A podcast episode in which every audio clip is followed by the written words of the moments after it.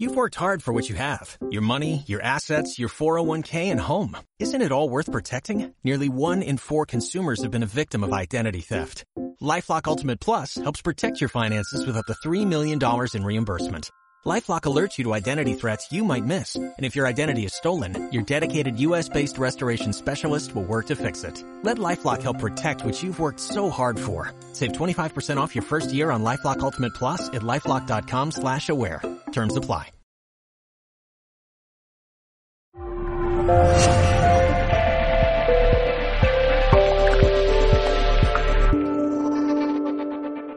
Buenas tardes. Eh, primero, gracias a Rosario y a la asociación por realizar todo esto, ¿no?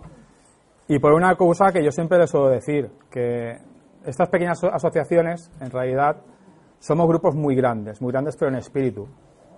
Porque yo creo que aquí, muchos de los que estamos aquí, eh, empezamos con este picorcillo del misterio y de estas cosas.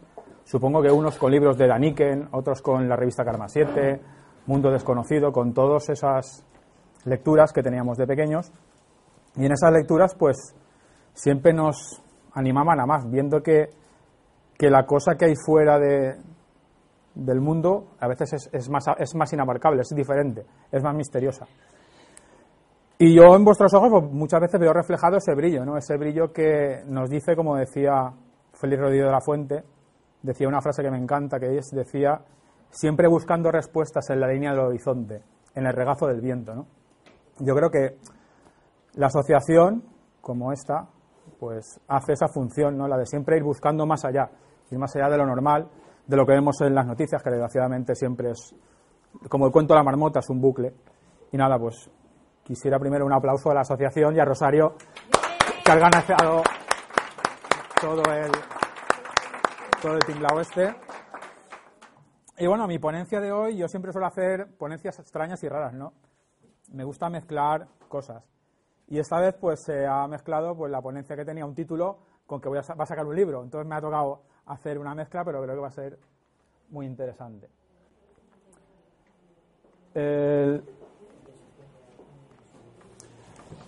Mm, la dimensión, ¿qué es una dimensión?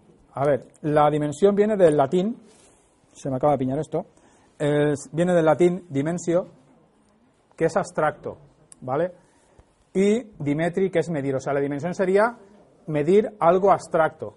O sea, la dimensión sería siempre eh, parametrar, como decía antes, quien siempre me pisa, que desde pequeños eh, nos dimensionamos para intentar comprender esa realidad porque nosotros las dimensiones las captamos eh, con el razonamiento de nuestros cinco sentidos. El sexto sentido lo dejamos aparte de momento. Y con esos cinco sentidos, pues nos dimensionamos, vemos la dimensión. Eh, actualmente son cuatro dimensiones, no son tres dimensiones normales, espaciales y una dimensión temporal. Aunque claro, ahora con la teoría de cuerdas y toda la física cuántica, estamos de 10 a 26 a 30, incluso hay algunos físicos que dicen que son infinitas. Estamos en un mar de, dimensiones. Pero claro, las dimensiones siempre son percepciones. O sea, es una percepción y lo hacemos con los sentidos. ¿Qué es la qué es una dimensión? ¿Qué puede ser? Imaginación, puede ser color, puede ser perspectiva, puede ser ensueño o puede ser una mezcla de todo pues una mezcla de, todo, de todas las percepciones que tenemos. Muchas veces las percepciones de las dimensiones que tenemos, la dimensión, las tres espaciales y la temporal, nos puede perturbar un poco, nos puede confundir. Aquí vemos una percepción que confunde, ¿no? Es una escalera y confunde. Nos da empatía o nos conecta, nos conecta con la imagen de esa chiquilla que está conectada a la dimensión de esa obra de arte, ¿no? O nos espanta, porque lo raro del ser humano es que cuando hay una dimensión que nos espanta, buscamos algo material para que esa dimensión se nos acople y nos proteja. Aquí vemos una caja antivampiros del siglo XIX para, digamos, para intentar eh, protegernos de una dimensión que no conocíamos, una dimensión ajena. Mis libros eh, empiezan siempre con, una imagen. Yo soy una persona de imágenes y todos, todos mis libros o mis poesías o todo lo que hago creativo, tanto exposiciones o lo que sea, me vienen siempre con una imagen. La imagen de, este, de esta novela, que va a salir este mes, se llama El eterno vuelo del halcón errante, empieza con este plato. Este plato existe, este plato está en la casa de mi padre y mide 72 centímetros. Es un plato así. Está hecho en Manises, mi padre era fabricante de aquí de Manises, igual que mi abuelo, igual que mi bisabuelo. Mm, yo trabajo también en cerámica, pero trabajo en Castellón, o sea que somos un abanico muy grande de ceramistas y conozco lo que es la cerámica y el funcionamiento. Esto se llama cuerda seca, esto es una tradición muy antigua de, cerámica que se hacía con el plato bizcochado, con un, esmalte aceitoso y se hacía lo que es el dibujo. El dibujo por debajo en negro es lo que se queda. Y luego con una, pera, como una pera de lavativa, que lleva una aguja, se van rellenando todos los agujeritos de, esmalte y luego se cuece. Pues bueno, este clic, ¿no? Yo siempre esta imagen, para mí el paso a otra dimensión puede ser una imagen. Hay mucha gente que mejor ve una imagen y, le hace ese plus, ¿no? Ese clic que sucede siempre que hay algo misterioso. Siempre que hablamos de sucesos extraños, paranormales, de dimensiones infinitas, siempre hablamos de ese clic, lo que Caravaca diría distorsión. Nos guste o no nos guste, es, ese, una cosa extraña. Hay o un zumbar de abejas, que muchas veces se habla, o hay una niebla, o de repente vamos por una autopista que está llena de coches y de repente no pasa ningún coche. No se oye ningún sonido. Son como si fuera, con lo que dice Santiago Camacho, una campana de irrealidad. Y esta distorsión, pues lo complicado, lo que decía también Mamen, es que cuando tienes esa distorsión o ese paso a una dimensión infinita que no puedes comprender, tú la puedes, llega un momento que la comprendes, pero no puedes trasladar al resto de gente esa dimensión donde tú has entrado, esa percepción. Y es muy complicado, es muy complicado. Pero hay veces que las percepciones mm, dejan restos. Eh, esta chica es una buceadora muy experimentada, que estaba, tenía muchos, muchos años de experimentación de buceo, sobre todo en cenotes, que son unas cuevas que hay sobre todo en la zona de México y la zona de, de Sudamérica que están cubiertas de agua. Y os digo, tenía muchos años de experiencia y en un viaje que hizo a la Ribera Maya, con unos amigos se pusieron a, a bucear por bajo de este cenote. Son cuevas muy, muy largas. Y como veis, ahí tienen un cable, se llama cable de, cable de, cable de vida, cable de seguridad, que lo van siguiendo. Cuando llegaron, en todos los cenotes, en todas las cuevas que se pueden bucear, siempre hay esto. Hay un cartel que avisa que a partir de ahí no continúes, porque hay algún peligro. Que ahí se me puede ser un peligro de que, de que no te queda mucho oxígeno, porque son muy largas, son kilómetros de, de túneles. Pero claro, como eran muy experimentados y como hacía simplemente hacía un mes les habían dicho que en una cueva cercana, simplemente estamos hablando de 15 metros, donde estaba el cartel, se había caído un techo y mm, dentro se había quedado una cosa que llaman en espeleología las, las catedrales, que son unas bóvedas gigantescas, vacías, y simplemente con el poder salir del agua, la cabeza, iluminar, pues aquello sería un espectáculo que no, una vez que están en la Ribera Maya, que no va a ir por 15 metros. Pues error. El error que tuvieron es que conforme entraron, ella entró primero, simplemente con el aleteo despacito de los pies, empezó a levantarse todo el cieno. Y en cuestión de tres minutos estaban completamente cegados. Ponían la mano y no se veían la mano. Entonces, automáticamente, sin hablar, porque no pueden hablar, que están buceando, se dieron la vuelta y fueron saliendo uno a uno, toqueteando por la, la pared. Cuando esta chica llegó fuera, que ya empezó a ver el agua clara, se dio cuenta que estaba sola. Los otros buceadores no estaban. Y claro, como era experimentada, no le entró ningún ataque de pánico, sobre todo a la hora de bucear. Yo estuve haciendo la mil en el, en el centro de buceo de la Armada y lo primero que te enseñan es el pánico. El pánico lo que hace no es que te ponga nervioso, es que consumes más oxígeno. Entonces, a los buceadores les enseñan cuando tienen una cosa así de estrés a respirar. Entonces, se relajó y dijo, a ver, yo total son 5 metros, 15 metros, hemos avanzado 5, no estará muy lejos donde me he equivocado. Fue otra vez marcha atrás, se metió por el primer sitio y desgraciadamente estuvo durante 15-20 minutos dando vueltas hasta que se dio cuenta de que estaba perdida. Se habría metido por alguna bifurcación, no había ningún cable de seguridad, no había ningún cable de vida y miró su manómetro, los buceadores tienen o tenemos un manómetro que donde está el tiempo y el oxígeno que te queda. Y calculando se dio cuenta que no es que le quedaba poco oxígeno, es que no tenía suficiente oxígeno, aunque estuviera en el camino para llegar a la salida. Y dice que se, se dio cuenta de que iba a morir. Fríamente se dio cuenta de que iba a morir, pero lo cuenta como que se lo tomó como una cosa normal y corriente. No, no, no se complicó, ni se puso nerviosa, ni pensó en sus hijos. Ni, no, simplemente dijo, voy a morir. Simple y llanamente tuvo ese pensamiento. Y conforme tuvo ese pensamiento, que ya estaba, como aquel que dice, buscando un sitio donde dejarse caer y vio un buceador que desde, la otra punta del pasillo, del túnel, le hacía así, con una luz. Y ella, pues, dijo, pues, mis amigos no son porque, sobre todo en los cenotes, obligan a llevar las aletas cada uno de un color, para saber qué compañero es el que tienes delante o el que tienes detrás, si es el guía o no es el guía. Y se puso detrás de él. Y empezó a darse cuenta que lo, la iba llevando pero no había ninguna cuerda de vida y iba dando vueltas muy extrañas. Pero claro, ella iba buceando y como no podía llegar a donde estaba pero ella sabía que sí o sí tenía que seguirlo. Y llegó un momento que si esto era la entrada de la cueva, aquí es donde estaba ella, el buceador este cogió un atajo y tuvo suficiente oxígeno para llegar a la, a la salida, a tres metros de donde estaba la cuerda de vida, que ahí ya el cenote tiene agua y tiene oxígeno y puede sacar la cabeza. Lo que le sucedió a la mujer esta es que cuando llegó a ese punto, que vio el cable de vida, el buceador que le iba adelante hizo, desapareció. Se fue, se fumó, no estaba, simplemente no estaba. Esto eh, suele suceder en muchos casos.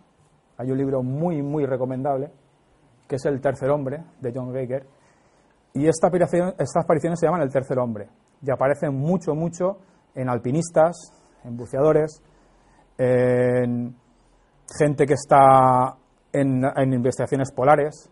Está muy documentado. Este libro, si podéis comprarlo, leerlo, cogerlo de la biblioteca, si está, es espectacular. Porque son casos reales de gente que ha estado a punto de morir y no sabe de qué es. Su, se le aparece algo. Dicen los científicos que es la mente la que crea, porque nuestra mente, no sé si lo sabéis, la mente lo que hace es sobrevivir. Nuestra mente funciona para sobrevivir ni más ni menos, para que el resto del cuerpo funcione. Dicen que químicamente se induce la mente a que aparezca un tercer hombre o una tercera presencia o otra presencia que te ayuda. Vale, esto pues científicamente lo podemos pensar y dice, pues vale, puede funcionar. Pero vamos a retorcer un poquito más eh, esta dimensión infinita. Hemos hablado de dimensión infinita tercer hombre, vamos a hacer otro, otra vuelta de tuerca. Esto sucedió verdad, esto sucedió verdad, esto sucedió aquí en España un hombre de la de Valencia, era de aquí de Valencia, y él era eh, comercial de material cerámico y material de construcción. Y solía bajar mucho, viajar mucho a la zona de los Pirineos, la zona de Huesca, porque casi todos los paradores se encargaba él de, llevar el material de repuesto, material caro para hacer las reparaciones. Sabéis que los paradores los hacen siempre en, en castillos o en casas solariegas, entonces digamos que lleva material caro. El caso es que viniendo de, de uno de estos viajes de, Teruel, de Abarracín, estaba restaurando un viejo molino que ahora es un, hotel, se despeñó por un barranco, se le cruzó un jabalí, se despeñó por un barranco, pam, pam, pam, pam, pam, y cayó abajo. A las X horas se despertó y se estaba haciendo de noche y estaba empezando a nevar. Esto le sucedió en pleno enero. Y cuando se dio cuenta de lo que le había pasado, intentó moverse y el coche se había hecho un perfecto tubo no podía salir. El coche estaba de lado, eh, estaba en plan lateral y se había quedado, esto es una fotografía que no tiene nada que ver con esa, pero la he puesto para, para que os hagáis idea que el coche está así de lado, digo por la nieve, ¿eh? no tiene nieve, es de la nieve. Y estaba así de lado, pero solo podía moverse así y así porque todos los salpicaderos se había quedado así, el coche se había quedado así.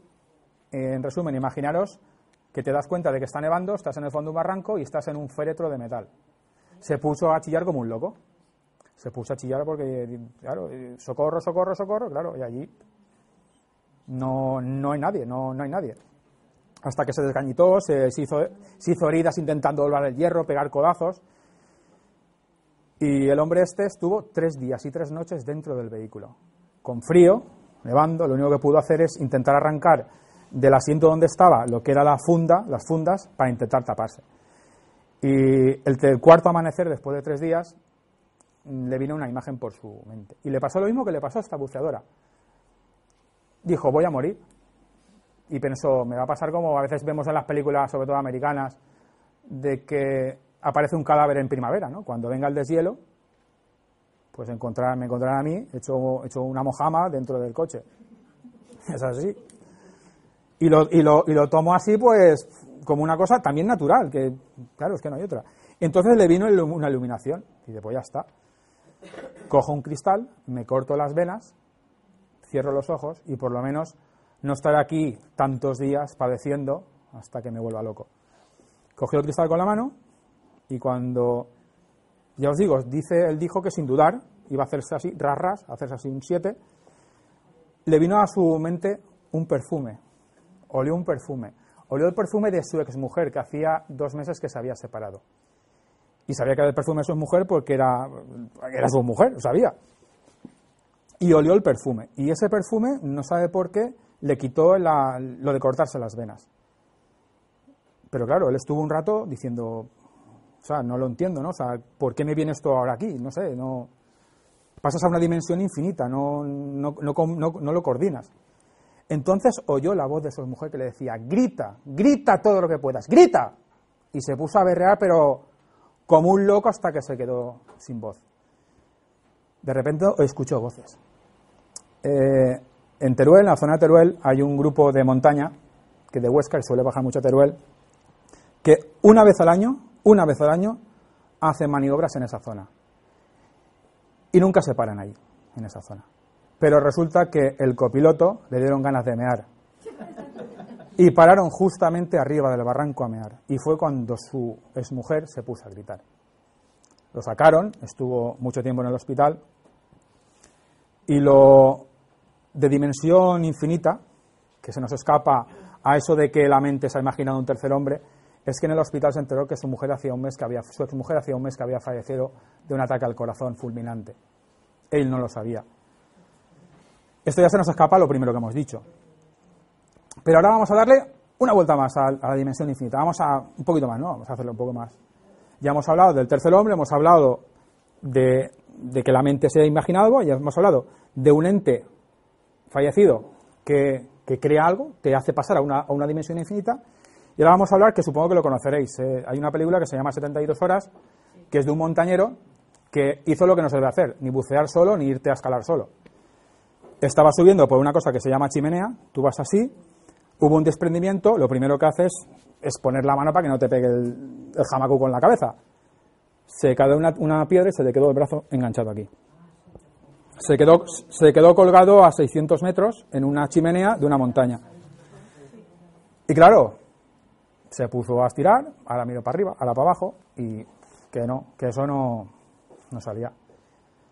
Y pasó 72 horas allí enganchado, pensando mil historias, aquí gritas porque pues, allá puedes ponerte a gritar. Pensando siempre lo que dice un amigo mío que, que era marino retirado, que decía que cuando, se, cuando estaba en el Cantábrico y se caía alguien al agua, yo un día le pregunté, ¿y qué hacíais? Dice, pues rezar a todos los santos. Dice, ¿a todos? Sí, sí, al primero que pasara por ahí, me daba igual, de donde fuera. Todos los santos que venían por la cabeza los soltabas. A ver si pasaba alguno y te salvaba. Pues el chico este hizo lo mismo. Y cuando ya, pues lo mismo que el otro, lo mismo que pasa en estos casos. Ya cuando decía que pues aquí me quedo, en este caso sería un chorizo cantimpalo, no sería una mojama, porque sabía que estaba colgado. De repente vio la imagen de un niño de tres años. O sea, cerraba los ojos, parpadeaba y enfrente tenía la cara. O sea, no era, no era una presencia física, era una dimensión como una pantalla, él decía que como una pantalla de televisión. Un niño rubito, con, con el pelo así ricitos, mirándolo. Y de repente, al ver el chiquillo, el chiquillo no habló, pero dijo, coño, si yo soy paramédico. Y hizo una cosa que mucha gente no haría. Cogió la navaja y se cortó el brazo en vivo por aquí. Se hizo un torniquete, bajó conforme pudo, menos mal que estaba a 600 metros, pero podía ir descendiendo, y caminó hasta donde, gracias a Dios, era una zona de, salida de rutas de senderismo, donde encontró una pareja de senderistas que llamó al, al 112 americano, no sé cómo, no sé cómo se llamará, de allí, y vino una ambulancia y lo rescataron. Y aquí diremos, pues bueno, aquí no la, ya veis una imagen, ¿no? Pero aquí lo curioso es que él continuó con su vida y a los cuatro años tuvo un niño. Y a los dos años, en la cara de ese niño vio la cara del niño que se le había aparecido en esa montaña. O sea, ya veis que cómo estamos girando todas esas dimensiones, cómo se nos aparecen, y ahí ya no podemos achacar ni a la mente, ni a seres que han fallecido, ni... O sea, son cosas muy... que no las podemos no las podemos coger. Pero ahora vamos a hacer, vamos a dar otra vuelta más, más, hacerlo más complicado. Eh, hay una carrera que se llama la Badwater, que es la carrera más dura del mundo. Son 217 kilómetros por el desierto de la muerte. Ahora, ahora va todo el mundo pues con el GPS, van medicalizados, hacen firmar un, un esto de seguro, hay helicópteros, pero en, en, los años 80 eso era viva la Virgen. Te ibas con tu mochila, con tus botellas de agua y, y a correr, ¿vale? Y esto es la Badwater, esto es el desierto de la muerte. Pues un personaje como este, y ahí a lo mejor estamos hablando, ahora son mucha gente porque hay, hay mucho marketing, pero mejor estamos hablando de que todos los años corrían entre 40 y 100 personas, no corrían más.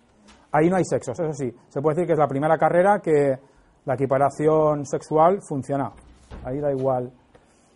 Pues un chico como este, a mitad camino, se dio cuenta de que cuando llevaba una mochila con botellitas, pero hay algunos que llevan una mochila grande, que llevan una bolsa grande, llevan un tubito, y cuando empezó a chupar con el tubito, pues, pues, que no hay agua, que no hay agua.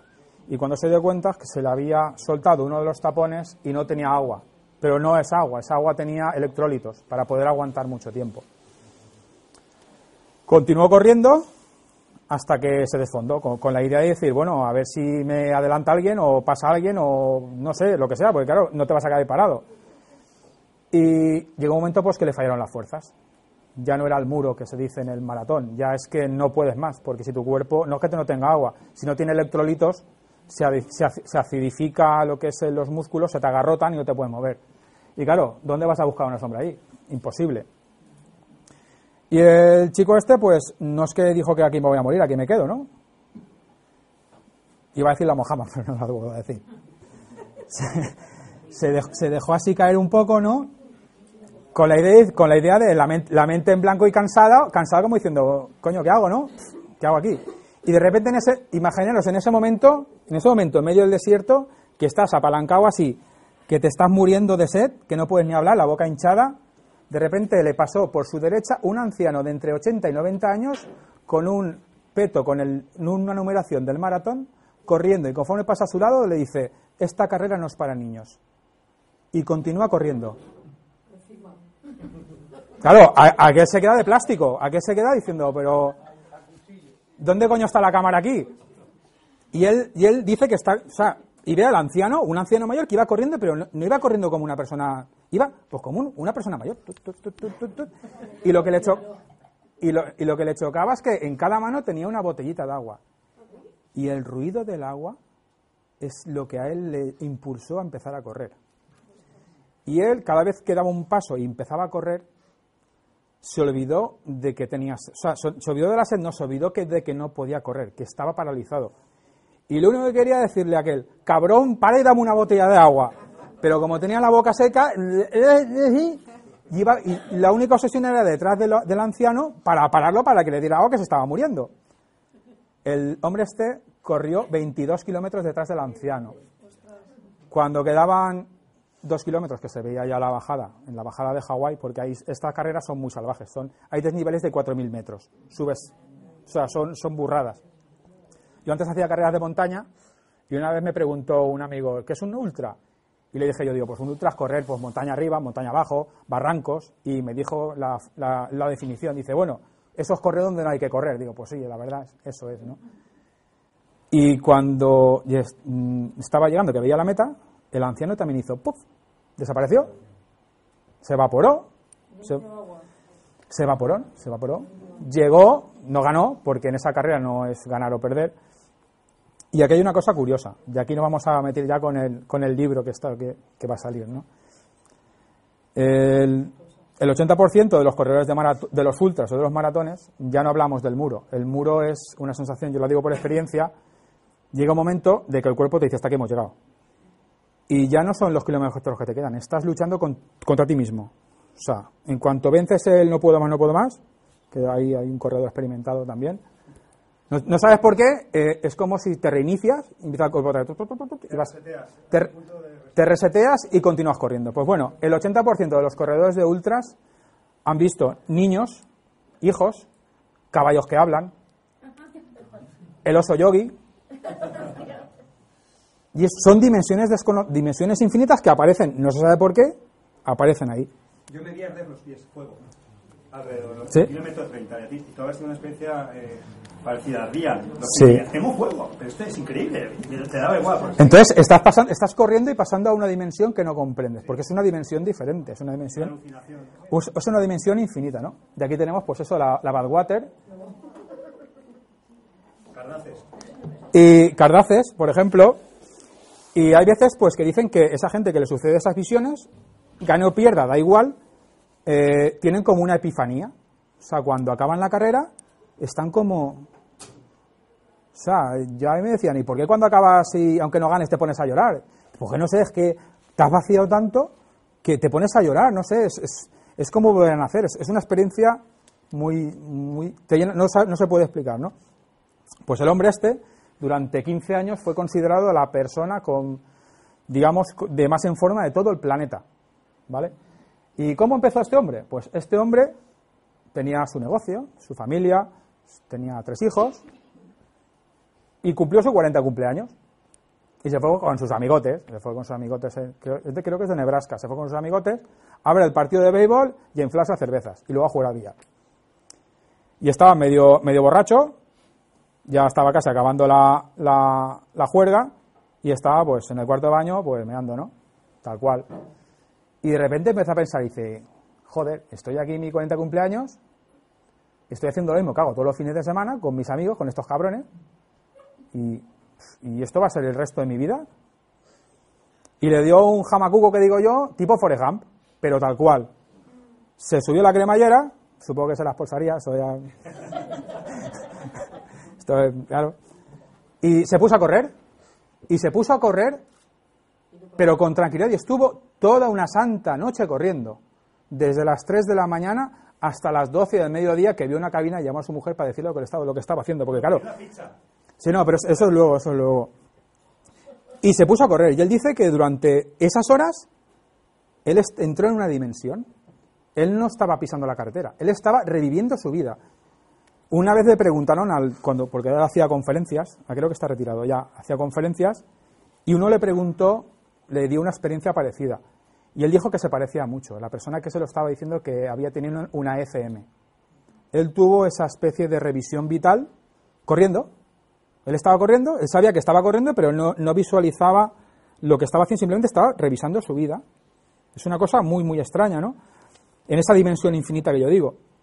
Y es más, lo que dice aquí el amigacho, pues este hombre continu- continuó haciéndolo del mundo durante muchos años. Ya no en plan jamacuco, en plan de Forrest Gump, pero ya, ya hacía muchas carreras eh, que eran solidarias, recaudaba mucho dinero, la verdad es que para causas de cáncer casi todas, y podía estar hasta tres días corriendo, con sus días y sus noches. A Cardaces le hicieron hace poco unas pruebas. Es un fenómeno único en toda la Sí. humana. Es la única persona que se ha registrado médicamente que no acumula ácido láctico. Sí, ácido láctico. pero, ten- pero, pero, tenía, pero tenía pruebas antes de los 40 años y tenía ácido láctico. Fue a partir de que entró en esa dimensión infinita cuando se le, se le cambió el metabolismo. Se le cambió el metabolismo. Fíjate que le hacían pruebas y no acumula ácido láctico, Sí, entonces sí. el problema era por, por sueño. O sea, él paraba las carreras por- porque se dormía. Sí, sí. Y el, y el hombre... Es que no sentía el dolor del músculo, eso sí que lo vi yo. No, porque que ácido láctico no, no se producía ácido No te láctico. canses, No, no te cansan los músculos, Sí. te sigue. Sí, claro. Fíjate, la ciencia descubre eso y estaban los científicos al lado llorando. de, Esto es absurdo. O sea, la de cosas que se escapan. Si hay una persona que es excepcional en esto, tiene que haber Sí. una persona que sean excepcionales en, en la sensibilidad. Y es, en la y es, y es, y es muy... Y es muy A mí, a me parece muy Sí, sí, fue, fue de- costa a costa, hizo costa a costa varias veces. Y lo, y lo absurdo es que lo que decía, lo que decía Carlos, que llevaba en el móvil teléfono de todas las pizzerías por donde pasaba. Entonces él decía, decía, coño, tengo hambre. Y decía, ¿dónde estoy? Estoy en Second Life. Una pizza y decía, ¿de qué tienes? Tal, tal, tal. Y dice, pues mira, de aquí calculado, pues aquí tres kilómetros en tal sitio me esperas. Y aquí, ¿cómo que me esperas? Y ya dije, no, que soy, soy carnaces y te apoyas, te la envío, ya te, la- te la pago yo. Se la remangaba. Se la remangaba y corriendo seguía comiendo. Sí. No paraba, no paraba. Y siempre, y siempre dice que, exceptuando exceptuando los movimientos donde paraba a comer, él había esa necesidad y era como un clic, como hemos dicho antes, era como, como esa distorsión de Caravaca. Hacía así y pasaba a otra dimensión, pero en este momento no revisaba su vida. Se ponía en modo om. Era uno con el mundo. Quizás como dice este, este lo conoceréis, es Kirna Jornet, su última locura ha sido subir a la Everest sin oxígeno corriendo y bajando. También Forrest Gump. Pa, pa, pa, pa, pa, pa, pam. ¿Vale? Y, y, hay una frase que me gusta mucho, que la voy a leer, porque es, es preciosa, que pone en, en palabras lo que significa los ultras, o sea, lo que siente esta gente. El secreto no está en las piernas, sino en la fuerza de salir a correr, cuando llueve, hace viento y nieva, cuando los relámpagos prenden los árboles al pasar por tu lado, cuando las bolas de nieve o las piedras te golpean las piernas y el cuerpo desnudo contra la tormenta te hace llorar. Pero debes de seguir, debes de proseguir para enjugarte las lágrimas y vivir y pasar a otra dimensión, aunque hayan piedras, muros y cielo.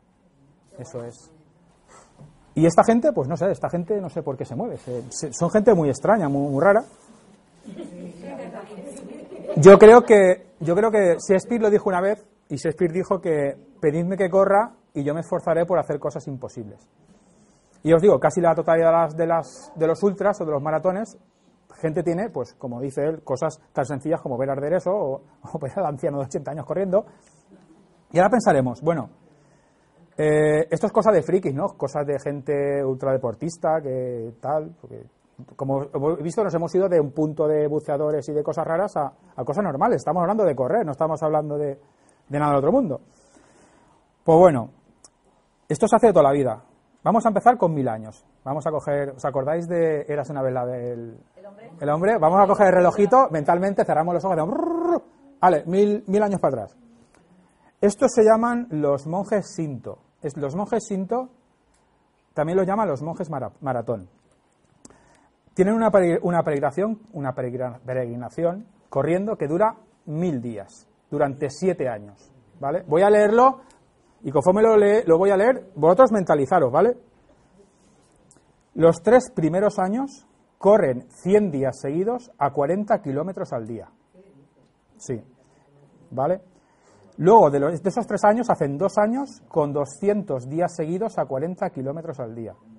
Luego hacen un año de 100 días seguidos a 60 kilómetros al día.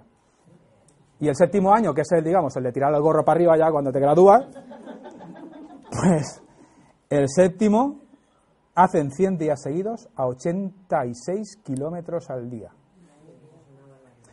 Son como nosotros. Corren, corren, pero ellos dicen que corren por meditación. Corren para alcanzar el textualmente, corren para, corremos para alcanzar el estado alterado de conciencia, pasar a una dimensión quizás infinita. Y esto es lo bonito. Corren para trascender, ¿vale?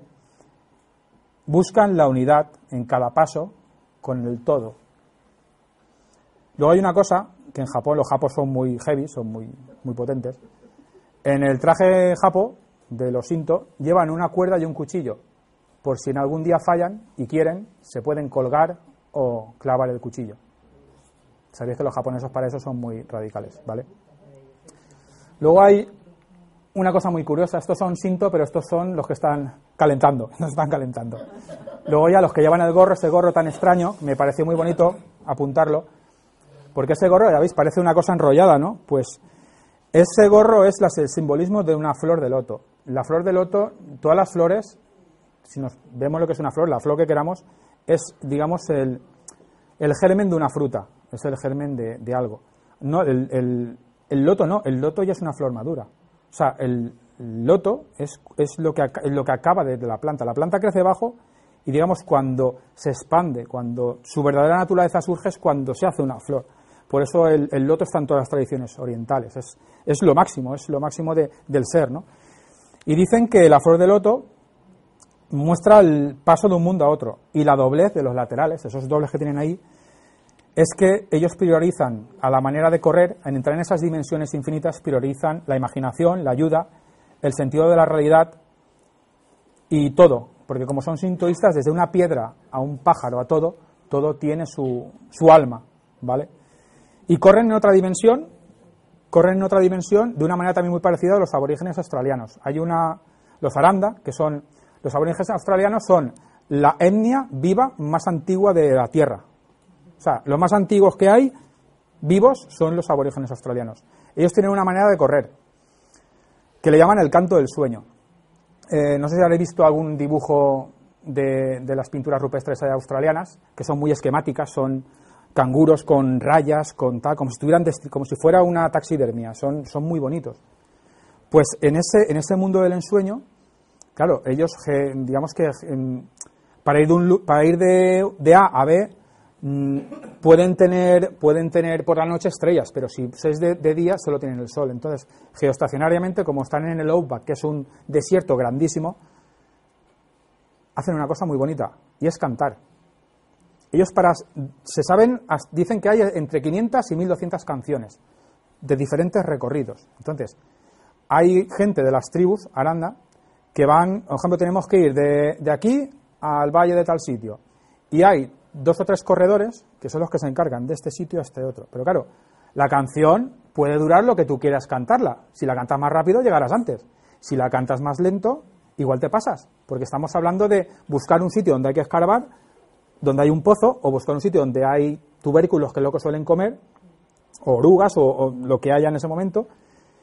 Y van antes para preparar, para cuando llegue el resto de tribu, que esté todo preparado y que la cosa sea más, sobre todo los niños y los ancianos. Pues estos se ponen a correr y en el paso de su correr van cantando la canción metalmente.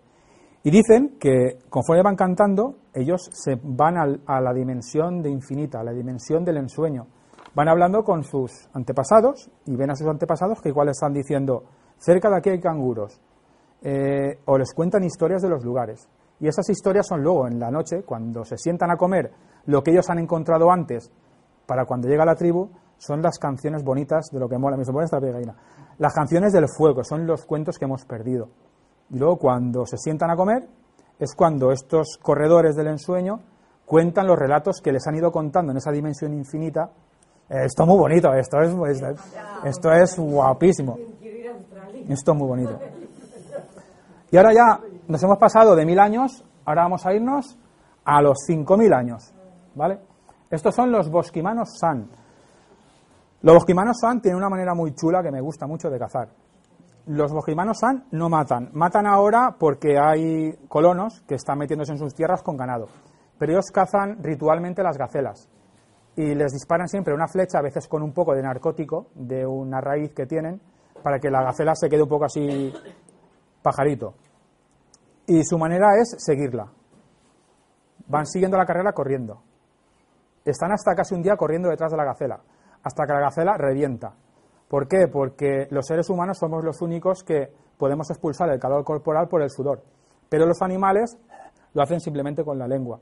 Entonces, si tú a un animal lo presionas mucho, acaba reventando, le revienta el corazón por exceso de calor. O sea, se fríe, se fríe. Entonces, estos, su manera, su manera de, cazar, van detrás de la gacela y conforme van corriendo detrás de ella, vuelven a decir lo mismo, entran en otra dimensión. ¿Y qué hacen cuando están corriendo detrás de la gacela? ¿En qué están pensando? No les se les aparece nada. No, no piensan en la. como los monjes, cinto. Están hablando con el espíritu de la gacela que van a cazar. Le están pidiendo perdón.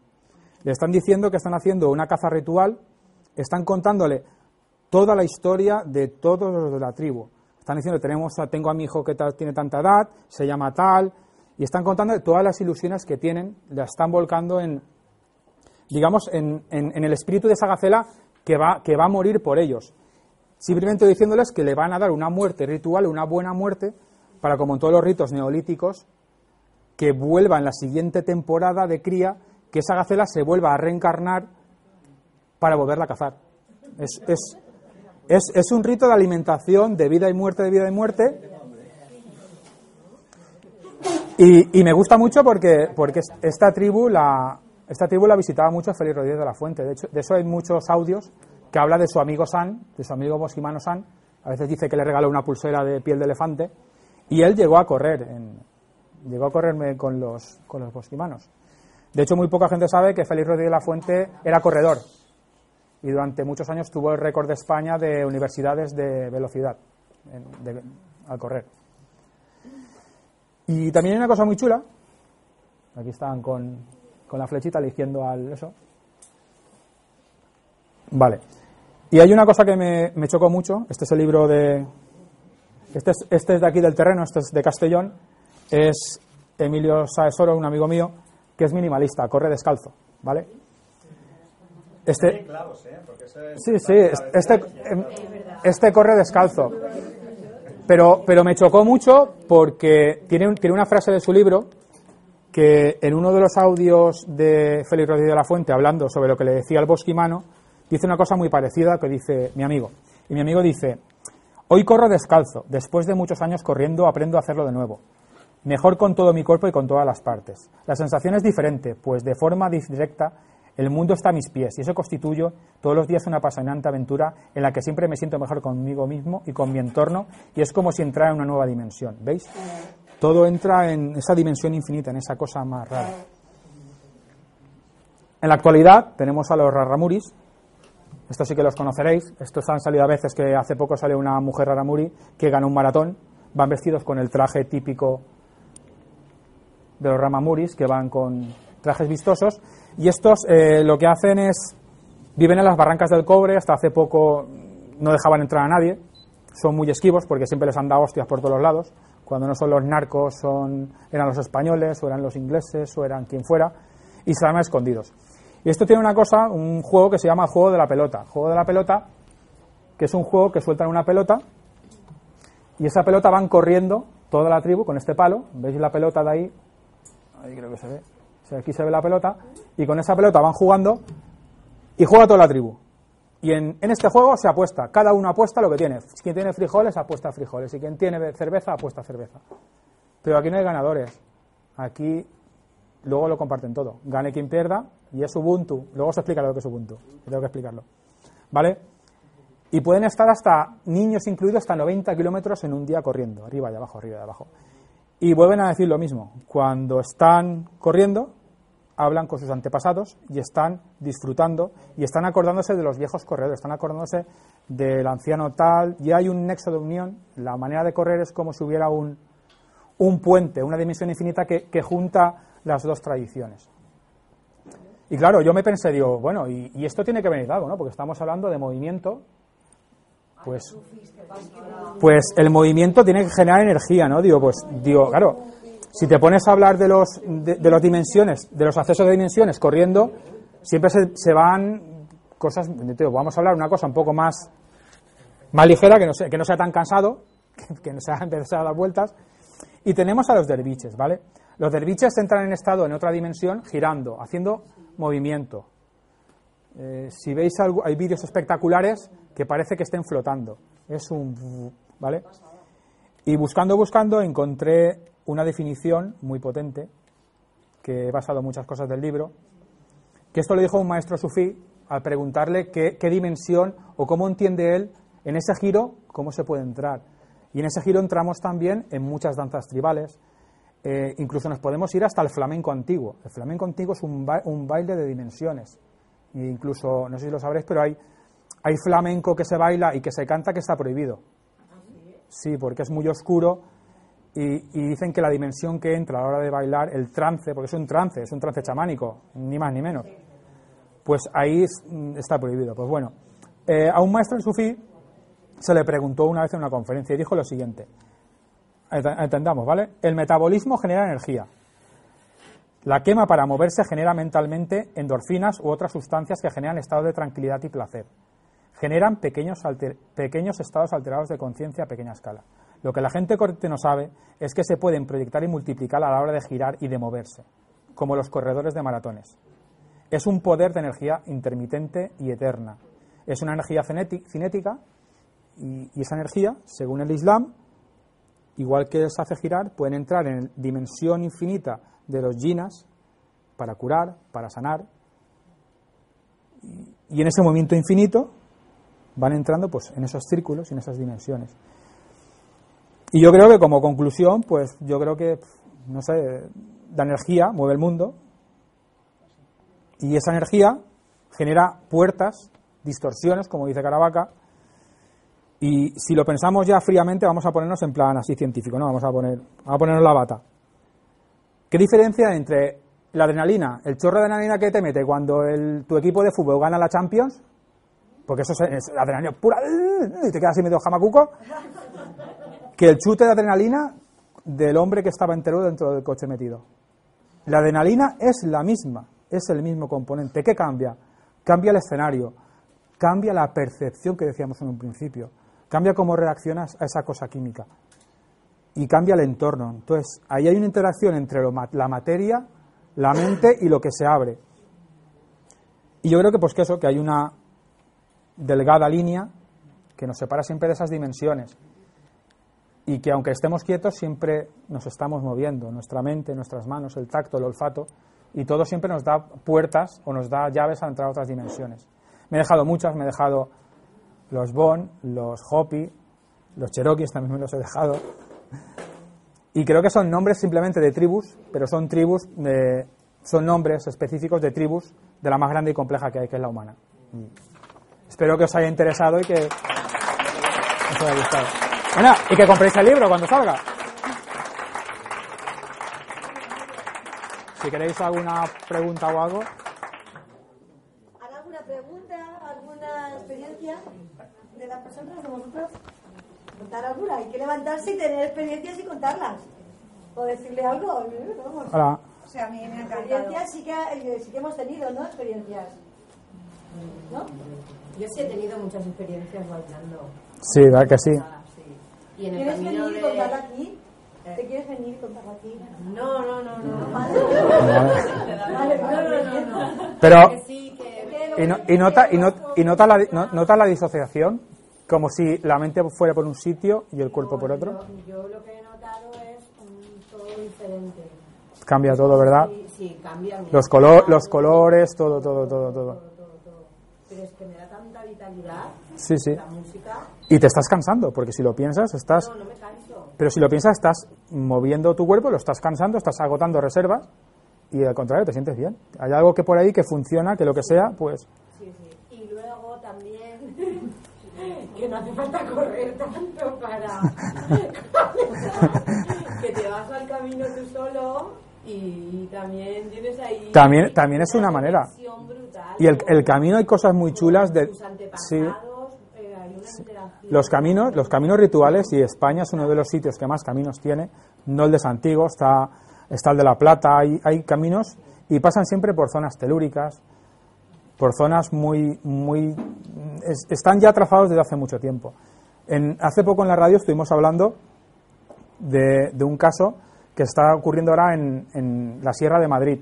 La Sierra de Madrid hacía 30 años que no habían lobos, pero ahora los lobos están bajando de Asturias hasta Guadalajara y claro, hay estudios, hay estudios de hace 30 años de, de las, de las cámaras de lobos, de las manadas de lobos que habían en Madrid. Y al comparar unas con otras, los nuevos eh, biólogos se están dando cuenta de que los lobos siguen las mismas rutas y los mismos senderos que seguían los lobos que hacía 30 años que estaban aquí, sin tener una, una digamos, una unificación genética, porque ellos vienen de Asturias, esos lobos, y los que estaban aquí los exterminaron. Luego, el ser humano siempre busca sus conexiones o sus rotas, siempre, y ahí siempre acaba construyendo el ser humano. Y son pues caminos iniciáticos, y yo qué sé, son, el correr es un camino iniciático, como puede ser el girar, el bailar, el moverse, el pensar, el ser. Lo que has dicho de los lobos, el otro día también, eh, no, no sé dónde escuché, no sé si eran gaviotas, que lo hablé contigo, no me acuerdo. Sí. Eran gaviotas que Sí. también eh, se mueven por la zona del desierto, porque antes era mar, antes aquello, Sí. y entonces ya siguen esas rutas antiguas, y las siguen igual. O sea que, Y luego, antes de que se me olvide, voy a contar lo que es Ubuntu, si no reviento. Vale. A ver, Ubuntu, yo siempre lo digo en la radio, siempre lo digo. En todos mis libros eh, siempre hablo de Ubuntu. Ubuntu es una palabra sudafricana que viene de la tribu Sosa. La tribu Sosa es la tribu de Nelson Mandela, ¿vale? Incluso esa palabra está escrita en la, en la, ¿cómo se llama esto? En, en la, en la esto de, bueno, está escrita en, no, en la Constitución sudafricana está escrita esa palabra, ¿vale? Ubuntu, hay una historia muy bonita que dice que un antropólogo fue a una tribu sosa y había un puñado de chicos ahí jugando, ¿no? Y cogió una cesta y puso frutas y chucherías y la llevó 40 o 50 metros donde estaban los, los niños y la dejó bajo el árbol. Llegó donde estaban los niños y con un palo trazó una raya. y les dijo a los niños, vamos a hacer un juego. Cuando cuente tres saldréis a correr. El primero que llegue se quedará con la cesta de frutas y, y chucherías. Porque la finalidad de un juego es premiar al que gana. Dio el ya, salieron todos los niños corriendo, pero cuando se acercó el primero a la cesta se esperó a que llegaran todos. Y entre todos cogieron la cesta de frutas y en el mismo sitio se sentaron y pusieron a comer. Claro, de aquel dijo, pero bueno, ¿qué estáis haciendo? Dice, pero si el juego es quien gana, se lo lleva todo. Y claro, los niños se quedaron mirando, como miran los niños cuando decimos una pregunta gilipollas. Claro, se quedaron los niños diciendo, pero bueno, ¿qué me estás diciendo? Y uno de ellos, el más pequeño, le dijo, si hubiera ganado yo, dice que no he ganado yo porque soy más pequeño, pero si hubiera ganado yo, yo estaría contento, pero todos mis compañeros estarían tristes. Eso no es Ubuntu. Ubuntu es, si todos ganamos, gano yo. Si yo gano, ganamos todos. Y eso es Ubuntu. Y yo creo que es una filosofía muy bonita para pasar siempre a dimensiones infinitas. Bueno, Muy vamos a hacer todos Ubuntu. Ubuntu. Vamos a ¿eh?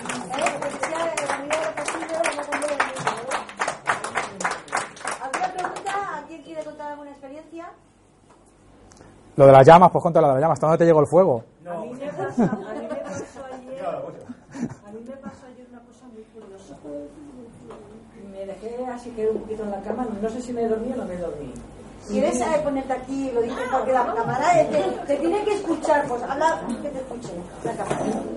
Vale. Me dejé así como caer, pero ni dormida ni no dormida, no lo sé. Y vi, Paco es testigo, vi a, a un hijo de una amiga que se había caído y se había hecho una brechita en la boca.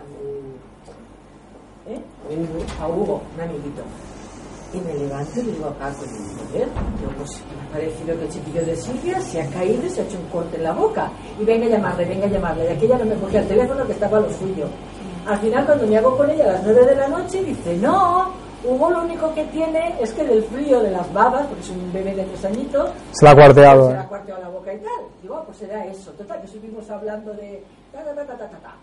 Cuelgo de hablar con ella y me suena el- mensaje y digo, "Uy, ¿quién es? Y la leo, además está textualmente, Paqui, Hugo se acaba de caer y se ha hecho un corte en la boca. Ahí lo dejo, testigo. Luego has pasado a otra dimensión infinita. Y no te has movido, como dice ella, no hace falta correr tanto. ¿eh? En el sofá. ya. ¿Alguien ha reconocido lo que dice?